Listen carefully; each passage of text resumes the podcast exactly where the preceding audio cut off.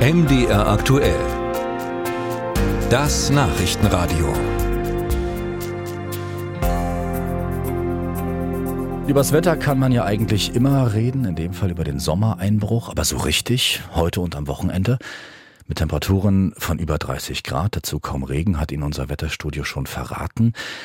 Das mit dem wenigen Regen war im Mai schon so, davor aber von Januar bis April gab es viel Regen, überdurchschnittlich viel und Jetzt die Frage, ob das gut war für unsere Böden, ob sie, die sich durch das Mehr an Wasser im ersten Drittel des Jahres etwas erholen konnten in Zeiten des Klimawandels.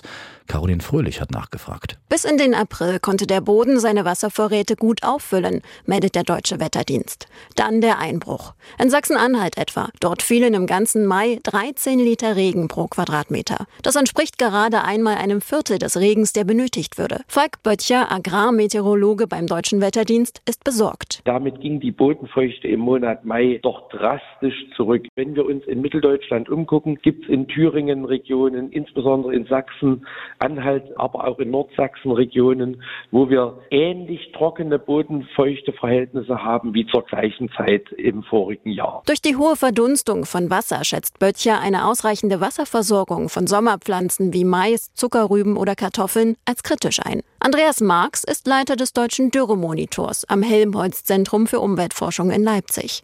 Er befürchtet dagegen in diesem Jahr keine Dürreschäden für die Landwirtschaft. Die oberen Bodenschichten seien gut durchnässt, sagt Marx. Es ist eher das Problem, dass es nicht genug geregnet hat, um dann auch tiefer unten, also unterhalb von einem Meter, dafür zu sorgen, dass überall der Dürrezustand verlassen werden kann. Wälder könnten also auch in diesem Jahr Schaden nehmen.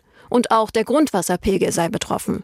In Sachsen-Anhalt erreichten viele Pegel 2018 Tiefststände. Es gab eine leichte Erholung seitdem, aber der Grundwasserstand müsste sich eigentlich noch ein bisschen mehr auffüllen. Marx betont, dass es sich bei der Dürre in Sachsen-Anhalt um einen Ausnahmezustand handele.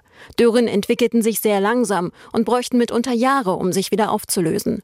Klimasimulationen, die berechnen, wie sich der Niederschlag bis zum Ende dieses Jahrhunderts entwickelt, zeigten allerdings, in Deutschland und auch in Mitteldeutschland der Niederschlag tendenziell eher leicht zunehmen. Das heißt, wir sind auch in Zukunft ein wasserreiches Land, das aber trotzdem sich darauf einstellen muss, dass Dürreereignisse häufiger auftreten. Wichtig sei hier ein Dürremanagement und das Vorhalten von Wasser, etwa durch Talsperren.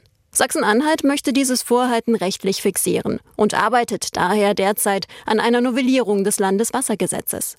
Burkhard Henning, Direktor des Landesbetriebs für Hochwasserschutz und Wasserwirtschaft Sachsen-Anhalt, erklärt. Dabei geht es jetzt nicht nur darum, dass man jetzt Speicherbecken baut, sondern in erster Linie, dass man die Speicher, die da sind, nochmal überprüft, ob sie denn so bewirtschaftet werden. Aber das geht auch viel weiter, dass man also auch an die Gewässer rangeht und die Gewässerunterhaltung so ausrichtet, dass praktisch eben Wasser nicht sehr schnell zum Abfluss kommt. In den letzten Jahren hat der Landesbetrieb daher auch Deiche zurückverlegt und den Flüssen wieder mehr Raum gegeben für eine bessere Durchfeuchtung des Bodens.